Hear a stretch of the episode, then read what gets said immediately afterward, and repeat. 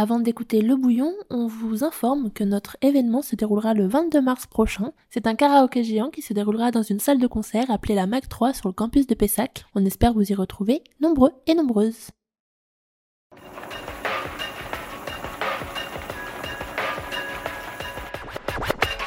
Le bouillon, le bouillon, le bouillon, Exhausteur de saveurs musicales.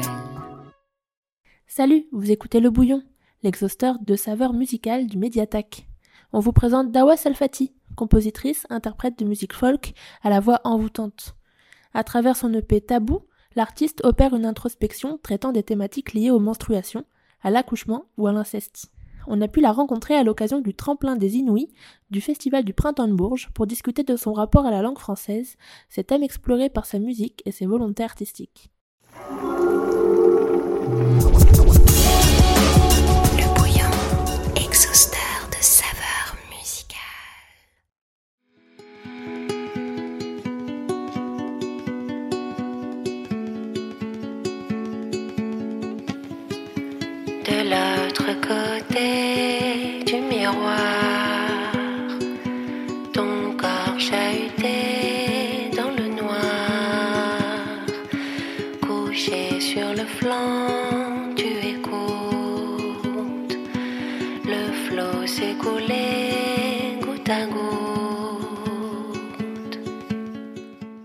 Bonjour Tech Journal.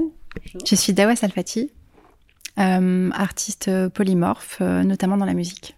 Euh, ma première question, c'est, j'ai remarqué que tu chantais dans plusieurs langues différentes. Est-ce que tu pourrais nous, nous, lister un petit peu toutes ces langues, toutes ces, langues que tu connais? Et je voulais aussi savoir ensuite si ta musique s'inspirait donc de toutes ces origines ou de tes origines à toi en tout cas. Alors, c'est vrai que pendant plusieurs années, j'ai chanté beaucoup d'abord en anglais, et j'ai exploré plusieurs langues à travers euh, mes voyages, où je suis allée au Maroc. J'ai chanté des chansons berbères, j'ai chanté euh, du, euh, du tibétain. Enfin, mais c'était des choses que j'allais puiser, des petites choses, tu vois. C'était pas vraiment des, des choses assumées dans la langue. Et c'était comme des souvenirs de voyage, en fait. Et là, justement, avec le solo que je suis en train de lancer, je me suis dit, mais pourquoi est-ce que je chante toutes ces langues? Au-delà de l'esthétisme, de ce truc qui m'appelle, bien sûr, je, suis attirée par toutes les langues du monde, mais ma, ma, langue maternelle, ça reste le français. La langue que je maîtrise le mieux au final et que j'ai longtemps, euh, dont j'ai longtemps eu peur parce que parce que ça fait peur de parler dans sa propre langue, parce que ça nous déshabille encore plus et du coup c'était c'était trop pour moi. Et, euh, et finalement je me suis dit ok je suis prête maintenant avec ce ce projet de, de mettre à nu vraiment et, et du coup d'en profiter à travers cette langue maternelle pour raconter des choses euh, importantes pour moi. Du coup, on en a déjà un petit peu, euh, on l'a déjà un petit peu abordé, mais est-ce que euh, ta musique, on peut la décrire ou c'est un mélange de, de, toutes ces expériences? Vu qu'il faut mettre, en tout cas pour l'instant en tant qu'artiste émergente, on est obligé de mettre un peu des étiquettes ou des styles et c'est souvent la question qui revient, c'est quoi ton style? C'est une question assez complexe. Bref, j'ai mis folk envoûtante parce qu'on dit souvent euh, que ma musique est envoûtante, ma voix est envoûtante, et folk parce que je fais de la guitare, entre autres. Donc c'est vraiment euh, histoire de mettre quelque chose. Mes influences, ouais, elles sont hyper plurielles, mais je me suis forcée quelque part sur ce projet à resserrer vraiment les influences pour aller plus loin dans le détail sur, sur ces chansons en français, sur euh, le pétabou, il est presque monolithique, c'est-à-dire qu'il est vraiment. Euh, je voulais une identité vraiment homogène entre tous les morceaux pour créer vraiment un fil rouge. Et ce fil rouge, du coup, dont tu parles euh, dans, ta musique et dans ce que tu crées, est-ce qu'il y a. Qu'est-ce que tu veux partager dans, dans ce que tu racontes? Avant tout, ce sont des choses personnelles. Je raconte mon histoire, je me parle à moi-même. Et, et ensuite, il se trouve que ça concerne d'autres personnes également. Et j'ai eu envie euh, donc de parler de plusieurs tabous, euh, dont euh, les menstruations, dont l'accouchement.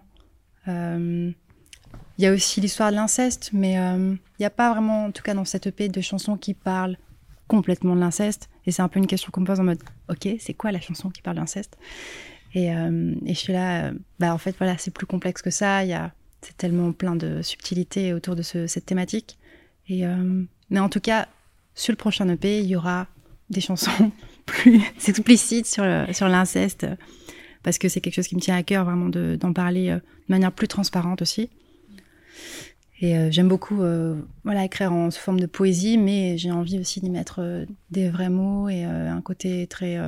une poésie un peu tranchante, quoi. Justement, tu parles du, du sujet des, des, menstruations et tu as écrit une chanson Laisse le sang qui parle de tout ça et tu dis que tu avais tourné autour justement de, ce mot menstruation pour, pour t'inspirer et que tu l'as même tourné Je suis un monstre et je trouve ça vraiment très intéressant.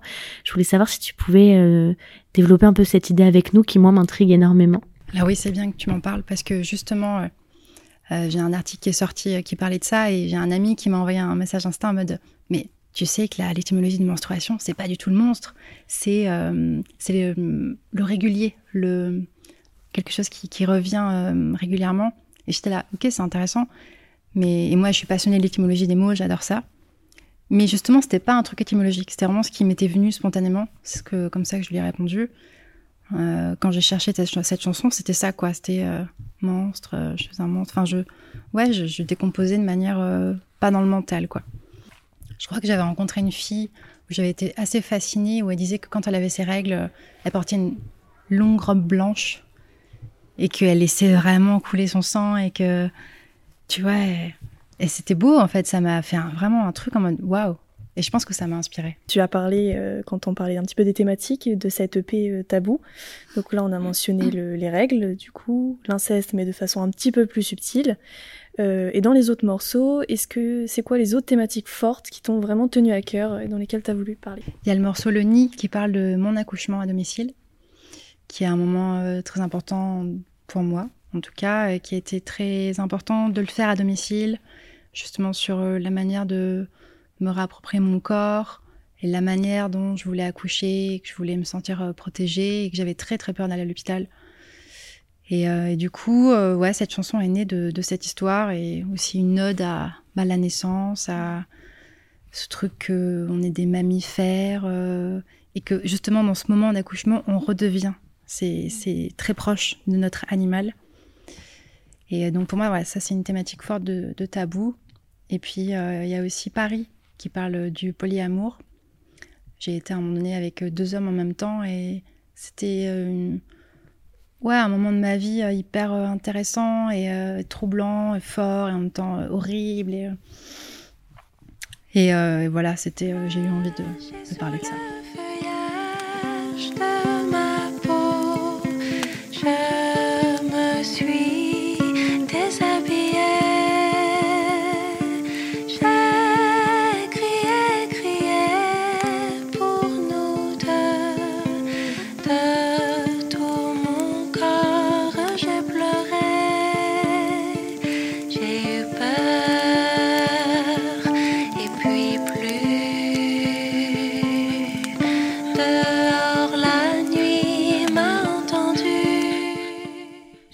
Justement, puisque dans une de, tes interviews, notamment à Champ Libre, tu, euh, tu as dit, je cite, Je comprends avec le temps qu'il existe plusieurs modèles de relations amoureuses possibles.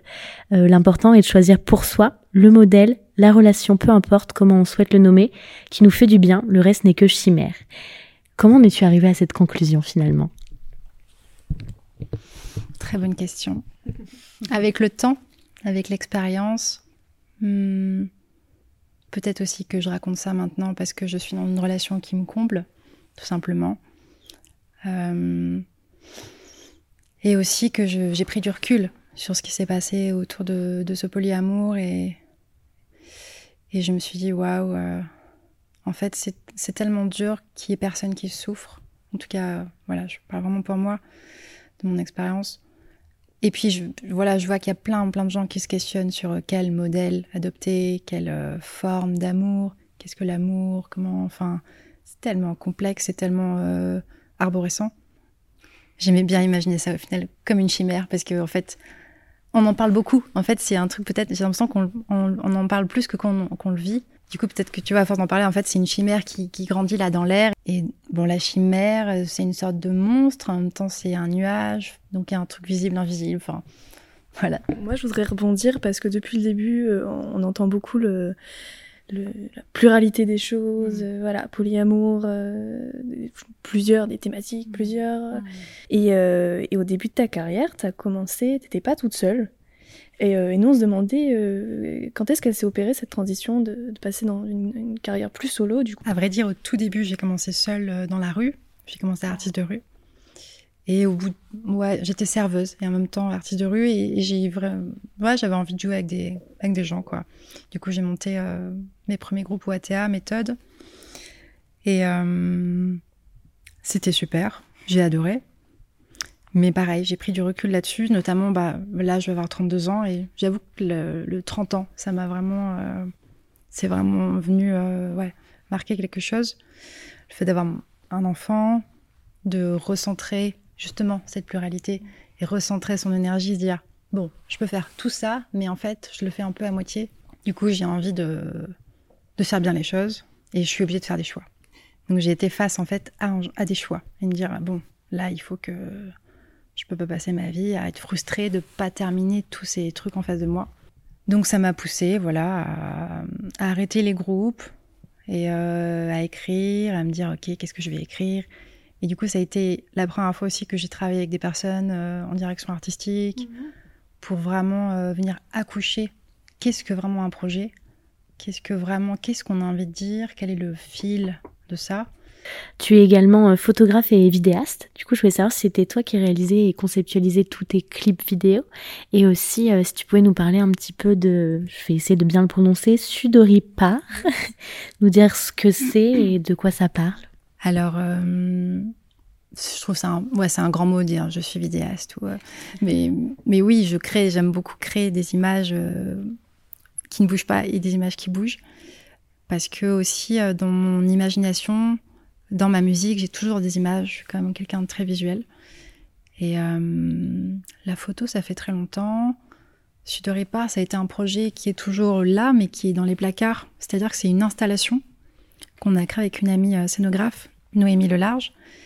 Et euh, on a fait une thématique sur le corps dans l'eau, qui peut faire penser à la mort, à la vie, à la renaissance. Voilà, ça peut aborder vraiment des trucs forts émotionnellement. Et le but, c'était de venir créer en fait la sensation chez les gens. C'est-à-dire, on fait une salle noire, on a des structures en métal très grandes qui sont où les photos sont de grande taille, sont suspendues, et les gens viennent s'allonger sous ces photos. Tout ça dans une semi-obscurité, enfumée, avec une BO qu'on a créée avec un ami. Et c'est trop bien parce que du coup, les gens rentrent dedans et après ils sortent et on venait recueillir euh, ce qu'ils avaient ressenti. Et ça venait chercher des souvenirs, euh, des plein de trucs hyper forts émotionnels. Et, euh, on a eu la chance de pouvoir euh, le proposer euh, plusieurs fois en festival.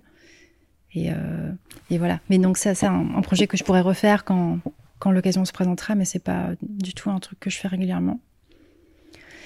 Et pour revenir sur les clips, en effet, je suis un peu maîtresse, maîtresse de jeu.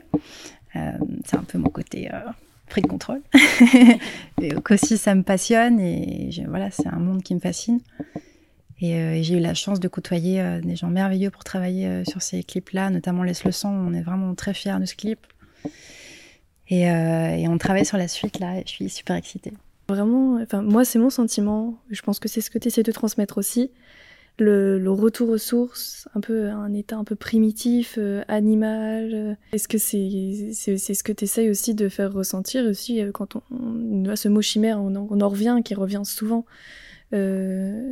Voilà, est-ce que pour toi, il y a une, part de l'humain encore un peu euh, euh, animal euh, qu'il faudrait faire ressortir? Alors, c'est vrai que dans ce retour aux sources, c'est pour moi en tout cas en tant que personne et, et femme, je me suis dit j'ai envie de revenir aux sources de ma femme. Donc, qu'est-ce que je suis, qu'est-ce que j'ai envie d'être? Et, et ce projet m'a vraiment permis de basculer en mode de, en fait de m'aimer quelque part.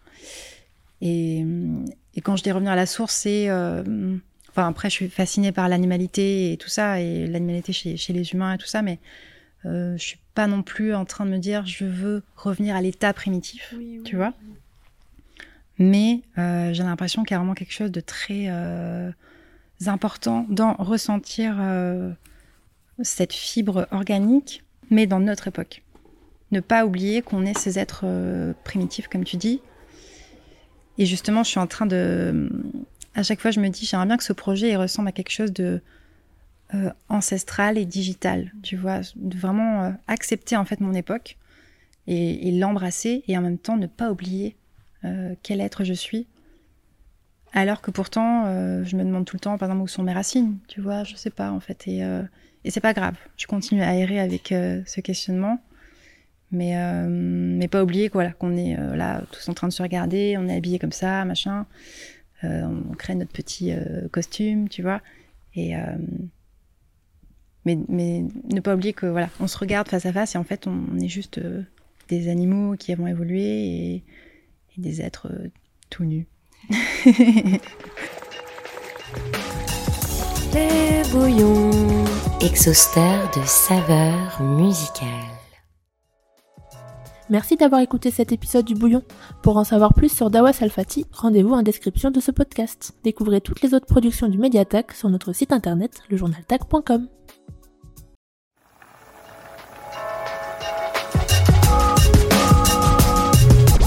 Le bouillon.